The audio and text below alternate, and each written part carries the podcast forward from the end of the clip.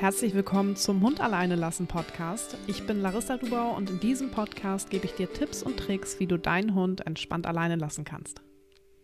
Hallo und herzlich willkommen zu einer neuen Podcast-Folge. In dieser Podcast-Folge dreht es sich mal wieder um eure Fragen. Dies ist eine QA-Podcast-Folge. Diese Podcast-Folgen gibt es ungefähr alle zwei Monate, wo ihr auf Instagram vorher die Möglichkeit habt, mir Fragen zu stellen und ich gehe dann in einer Podcast-Folge darauf ein. Also ich freue mich immer total über die Fragen. Das sind immer ganz spannende Geschichten und Fragen und ähm, lass uns einfach loslegen mit der ersten Frage, die lautet: Wann kann man im Alleinsein-Training mit dem Verlassen der Wohnung beginnen? Grob gesagt, wenn dein Hund entspannt ist mit allen Reizen, die du vorher auslöst und auch damit zurechtkommt, dass du zum Beispiel außerhalb der Sichtweite bist, gegebenenfalls auch schon eine Zimmertür geschlossen ist, je nachdem, wie du es eben aufbauen möchtest. Das ist ja individuell abhängig. Einige möchten gerne, dass ihr Hund in einem Zimmer alleine bleibt und ähm, die Zimmertür entsprechend geschlossen ist. Andere sagen, nee, ich möchte, dass mein Hund die komplette Wohnung zur Verfügung hat. So oder so ist es wichtig, dass dein Hund ähm, jetzt zum Beispiel nicht aufspringt und dir hinterher rennt und schon aufgeregt ist, wenn du deine Jacke anziehst und äh, sagt, okay, äh, entweder ich komme mit oder ähm, ich will nicht, dass du gehst, sondern dass er da vielleicht schon reagiert, das ist ja ganz normal, er hört dich ja, aber dass er eben jetzt nicht in Stress gerät, wenn du gewisse Reize auslöst, ähm, äh, wenn du äh, zum Beispiel die Haustür betätigst. Das ist ganz, ganz wichtig, damit er eben in der Folge auch entspannt bleiben kann. Weil was ich ganz häufig höre, ist, dass Hunde eben schon mit aufspringen, schon ganz aufgeregt sind. Entweder aus einer positiven Erwartungshaltung heraus, weil sie denken, wir gehen jetzt gemeinsam raus, oder weil sie eben schon die Sorge haben, oh, du könntest ohne mich wieder gehen. Und dann stehen sie hinter der geschlossenen Haustür und Frauchen und Herrchen sind draußen und sollen dann aber eigenständig in die Entspannung gelangen. Und das ist natürlich eine krasse Herausforderung für den Hund, wenn er die Strategie dafür noch gar nicht gelernt hat. Das heißt, es geht wirklich erstmal darum, in der Wohnung die Basics zu festigen, die Strategie beizubringen. Hey, du kannst dich entspannen, auch wenn du mal gewisse Reize hörst. Du bist nicht immer gemeint. Vielleicht auch da dem Hund helfen zu differenzieren, wann bist du gemeint und wann bist du nicht gemeint. Und wenn das eben entspannt klappt, ähm, wie gesagt, reagieren darf der Hund natürlich, aber er sollte sich eben danach wieder entspannen. Dann ist ein guter Zeitpunkt, eben auch aus der Haustür rauszugehen. Ähm, aber das ist eben, wie gesagt, abhängig davon, wie du grundsätzlich das Alleinbleiben aufbaust. Hast du noch eine geschlossene Zimmertür dazwischen? Wie ist es dann, wenn du Reize auslöst? Kommt er damit zurecht oder sitzt er dann schon hinter der Zimmertür? Oder hast du eben entsprechend eine offene Wohnung? Generell, wenn du jetzt auf eine zeitliche Komponente hinaus möchtest, ist das nichts, wo ich mich festlegen kann und möchte, dass ich jetzt sage, okay, nach zum Beispiel ein, zwei Monaten Training kannst du rausgehen aus der Haustür, weil das ist super unterschiedlich. Also bei einigen Hunden ist es nach ein paar Wochen, bei anderen ist es nach ein paar Monaten. Das ist natürlich sehr abhängig davon, ähm, wie stark der Trennungsstress ausgeprägt ist, von wo ihr startet. Ähm, bei Hunden, die zum Beispiel gar nicht damit zurechtkommen, dass du dich überhaupt von ihnen wegbewegst, weil sie dann schon gestresst sind und praktisch wirklich so an dir kleben, dass sie auch immer auf dir drauf liegen, hast du natürlich meistens einen weiteren Weg als Hunde, die vielleicht schon gar kein Thema damit haben, wenn du außerhalb der Sichtweite bist und die sich von alleine schon in ein Zimmer zurückziehen. Das ist natürlich ein ganz anderer Start ins Training und ähm, eine ganz andere individuelle Voraussetzung, die man da berücksichtigen muss. Aber grundsätzlich kann man rausgehen, wenn man merkt, okay, mein Hund hat jetzt nicht so ein Thema damit, äh, wenn ich mich hier zum Beispiel anziehe, wenn ich meine Jacke nehme, Schuhe anziehe, ähm, da wird er nicht gestresst oder denkt, ich gehe jetzt ähm, und er, beziehungsweise denkt, ich gehe jetzt, ist ja okay, das soll er gerne mitbekommen, aber ähm, im Sinne von, dass es eine negative Vorhersage für ihn bedeutet. Die nächste Frage ist auch ganz spannend. Die lautet nämlich, wie soll ich mich verhalten, wenn man doch zu lange abgewartet hat und erst zurückkommt, wenn der Hund nicht mehr entspannt ist, sondern zum Beispiel aufgestanden ist oder einen sucht. Klar, beim nächsten Training kürzer wegbleiben, aber im Moment des Wiederkommens was dann tun? Ähm, also erstmal würde ich euch bei so einem Trainingsstand, je nachdem, sagen wir jetzt mal, das passiert nach drei Minuten draußen, würde ich euch empfehlen, in diesen drei Minuten noch nicht allzu weit weg zu sein. Und auch wenn ihr zum Beispiel nachher im Bereich einer Stunde seid, würde ich immer so einen kleinen Puffer einplanen, sodass ihr immer im aktiven Training lieber ein bisschen zu früh zurückkommt und dann vielleicht noch vor der Haustür wartet, als eben zu lange wegzubleiben und ihr braucht dann vielleicht noch eine halbe Stunde nach Hause. Das wäre ein bisschen unglücklich. Also nachher, wenn die Hunde alleine bleiben können, ist natürlich kein Thema. Aber im aktiven Trainingsprozess, wenn du sagst, okay, dein Hund hat noch Trennungsstress, dann würde ich da immer ja so einen gewissen Sicherheitspuffer einbauen. Und ähm, wenn er dann aufgestanden ist, das ist ja per se auch erstmal nichts Schlimmes, je nachdem, wo ihr auch äh, im Training seid und was so seine individuellen Stressanzeichen sind, Äh, langfristig werden die Hunde auch mal aufstehen, sich umlegen, vielleicht mal was trinken. Also gerade wenn man nachher im Stundenbereich ist, völlig in Ordnung oder auf irgendwas draußen reagieren. Das Ziel ist ja gar nicht, dass die Hunde jetzt ununterbrochen irgendwo auf einem Platz liegen und sich nicht wegbewegen dürfen. Das Ziel sollte da nur sein, dass sie dann eben sich wieder entspannen und eben nicht ins Suchen kommen. Und du hast jetzt geschrieben, ähm, dass er einen zum Beispiel sucht. Genau, wie du schon sagst, du kommst beim nächsten, äh, du planst das nächste Training dann einfach kürzer und schaust nochmal, okay, hier bin ich vielleicht übers Ziel hinausgeschossen oder vielleicht war auch einfach ein schlechterer Tag. Ähm, wenn du merkst, er steht auf, beobachte so die ersten Stressanzeichen. Da ist jeder Hund anders, aber meistens sind das dann pro Hund wirklich ähnliche Zeichen, wo du merkst, er ist jetzt eben nicht mehr fein mit der Situation. Und dann kommst du ganz normal zurück. Also wenn du deinen Hund sonst begrüßt, dann würde ich das hier auch machen. Ich würde hier jetzt kein, kein Drama draus machen oder eine Party feiern oder den Hund jetzt künstlich ignorieren oder so, sondern verhalte dich ganz normal. Und der Vorteil, den du hast, wenn du wirklich in der Nähe noch bist, ist eben, dass Stress sich ja aufbaut. Das heißt, ähm, ein Hund, der vorher entspannt irgendwo liegt, und ich meine wirklich entspannt, nicht nur ruhig, sondern entspannt, und der dann anfängt aufzustehen, der ist nicht gleich im maximalen Stress und rastet völlig aus, sondern Stress baut sich ja auf. Das geht natürlich bei dem einen Hund vielleicht ein bisschen schneller als bei dem anderen, aber es ist nicht der Fall, dass du von tiefenentspannt oder sehr entspannt zu schlimmer geht der Stress gar nicht kommst, sondern da gibt es eben gewisse äh, Bereiche dazwischen, wo du merkst, okay, der Stress baut sich auf. Und wenn du eben wiederkommst, zum Beispiel, wenn du merkst, okay, er ist jetzt nicht mehr ganz fein, dann ähm, weißt du, dass du nächstes Mal die Zeit reduzierst und optimalerweise zurückkommst, solange er noch schön entspannt ist. Aber beim Wiederkommen würde ich mich da relativ normal verhalten. Ähm, ich würde meinen Hund, also ich persönlich würde meinen Hund äh, ganz normal begrüßen und dann auch wieder mein Ding machen. Nicht besonders lange jetzt oder besonders auffällig.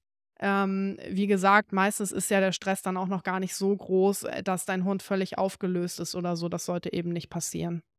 Eine Frage, die mich per E-Mail erreicht hat, lautet: äh, Wie bekommen Menschen das hin, ihren Hund erstmal nicht mehr alleine zu lassen? Und das finde ich ist auch eine super gute Frage, weil es eben gerade am Anfang des Trainings sehr, sehr wichtig ist. Ich kann so ein bisschen aus meiner Community berichten. Da gibt es ja ganz unterschiedliche Strategien. In diesem Fall hatte die Person geschrieben, dass sie ihr Kind in die Kita bringt und dort auch abholt. Das dauert jeweils circa 20 bis 25 Minuten. Und sie hat im Bekanntenkreis niemanden, der über mehrere Wochen oder eventuell Monate mindestens zweimal am Tag in meine Wohnung kommen kann, um auf meine Hündin aufzupassen. In die Kita darf ich meinen Hund nicht mitnehmen. Und deshalb hat sie noch nicht mit dem Alleinbleiben-Training angefangen, ähm, weil sie sagt, okay, ähm, das, das bringt ja in, in dem Sinne nichts, als dass ich sie eben nicht alleine lassen kann. Das Problem an der Geschichte ist, wenn ihr das macht, dass sich natürlich das Alleinbleiben ohne Training noch viel krasser negativ verknüpft, als wenn ihr eben schon trainiert. Deshalb würde ich immer anfangen mit dem Alleinbleiben-Training. Ähm, natürlich ist es nicht ideal, wenn diese Zeiten da sind, wo der Hund alleine bleiben muss, aber da gibt es eben ein paar Ideen und Tricks, die ich euch mitgeben kann, ähm, damit das nicht passieren muss. Man kann schauen, dass du, ich weiß nicht, ob du ähm, zu Fuß hingehst zur Kita oder mit dem Auto fährst. Bei entsprechenden Temperaturen kann ein Auto natürlich auch eine gute Alternative sein. Das ist im Hochsommer natürlich nicht möglich.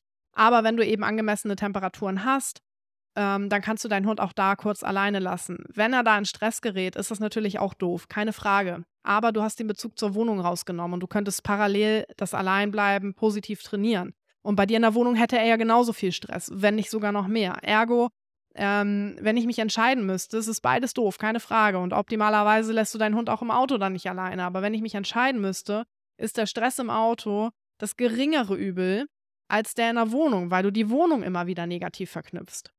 So, wenn du jetzt aber das Problem hast, okay, es ist Hochsommer oder die Temperaturen sind einfach zu warm, um deinen Hund da eben 20 Minuten im Auto alleine zu lassen oder eine Viertelstunde oder wie lange du in der Kita bist, dann könntest du auch mal schauen, ob du vielleicht jemanden ähm, gut kennst aus der Kita, eine andere Mutter zum Beispiel, wo du sagst, hey, ähm, wir gehen zu Fuß zur Kita oder fahren auch mit dem Auto hin, dein Hund kommt mit raus und du bittest zum Beispiel eine andere Mutter, die du gut kennst und der du vertraust, darum, vielleicht die fünf Minuten, wo du dein Kind oder die zehn Minuten, wo du dein Kind kurz reinbringst, kurz mit deinem Hund draußen zu warten und äh, auf ihn aufzupassen.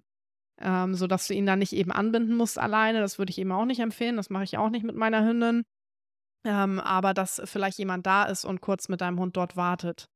Und dann gibt es eben auch unabhängig vom Bekanntenkreis viele Möglichkeiten, eben noch Hundesitter wirklich zu engagieren. Man kann da mal schauen auf gewissen Portalen wie zum Beispiel Leinentausch oder hundelieb.com. Das sind häufig auch private Hundesitter, die sagen, hey, ich liebe Hunde, aber ein eigener Hund passt gerade nicht in mein Leben, aber ich würde super gerne auf Hunde aufpassen.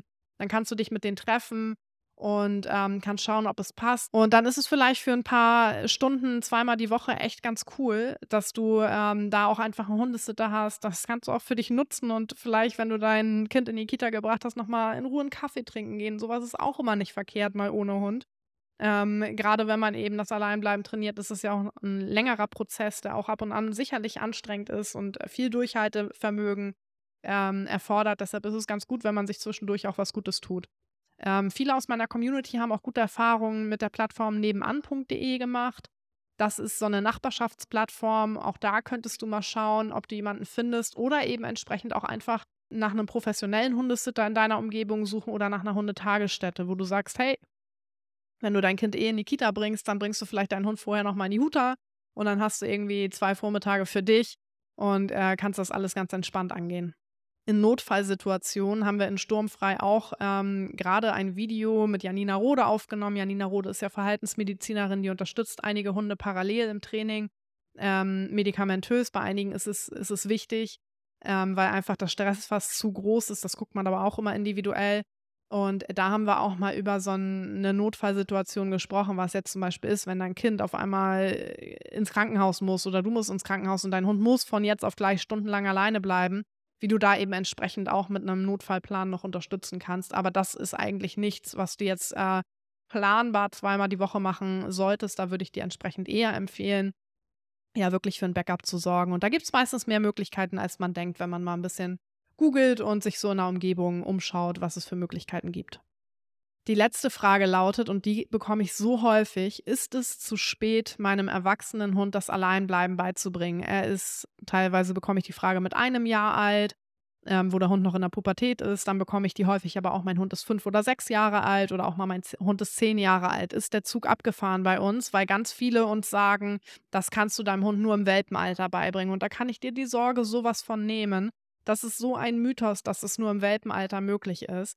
Natürlich ist es so, dass die Welpen einen Lernvorsprung haben, dahingehend, dass sie einfach viel, viel schneller Verknüpfungen bilden und ähm, sehr viel schneller lernen. In die positive als auch in die negative Richtung. Also auch das kann ein Nachteil sein, wenn man eben den Welpen zu schnell alleine lässt. Dazu habe ich auch noch eine andere Podcast-Folge aufgenommen zum Thema Welpen alleine lassen, die bald rauskommt. Genau, aber per se, klar, Welpen lernen mega schnell. Das ist schon ein Vorsprung, den sie haben. Aber die meisten Hunde, die bei mir starten, sind tatsächlich im Bereich Pubertät und älter. Also die meisten Hunde starten irgendwo so im Bereich acht, neun Monate bis, äh, ich sag mal so fünf, sechs Jahre. Und dann habe ich auch noch ein paar richtig ältere Hunde dabei. Ich hatte auch schon mal einen 14-jährigen Hund dabei.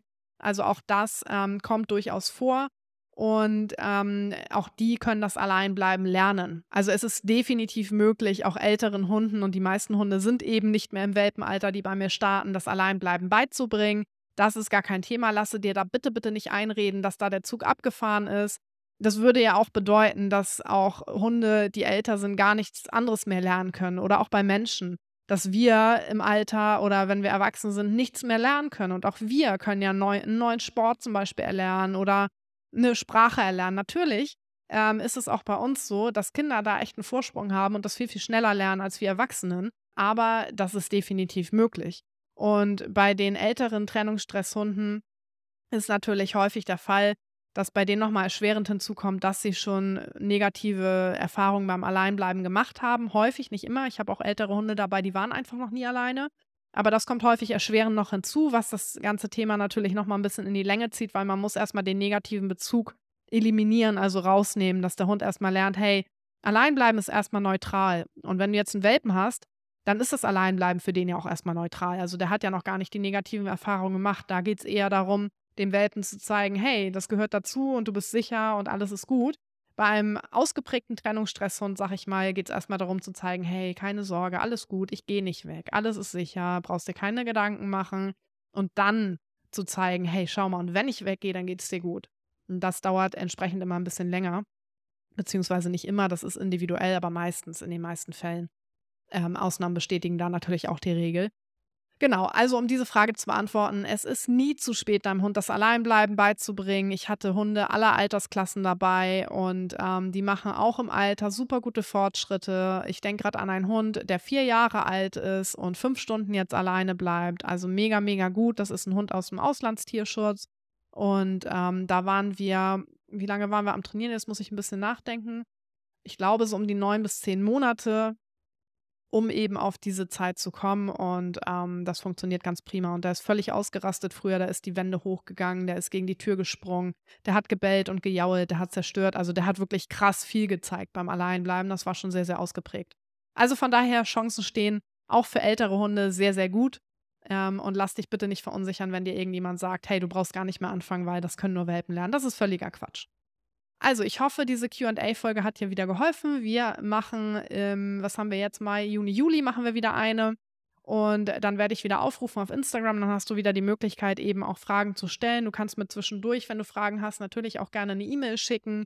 Ich beantworte dir die auch per E-Mail schon, nimm die dann trotzdem immer gerne auf für die QA-Folge, weil das sind häufig tatsächlich Fragen, die für viele interessant sind. Genau, und wenn dir der Podcast grundsätzlich gefällt, freue ich mich riesig über eine positive Bewertung. Damit unterstützt du mich und meine Arbeit und natürlich auch den positiven Ansatz beim Thema Alleinbleiben. Und dann hören wir uns hier bald wieder bei der nächsten Podcast-Folge. Ich wünsche dir bis dahin eine wunderschöne Zeit und freue mich drauf. Bis dann.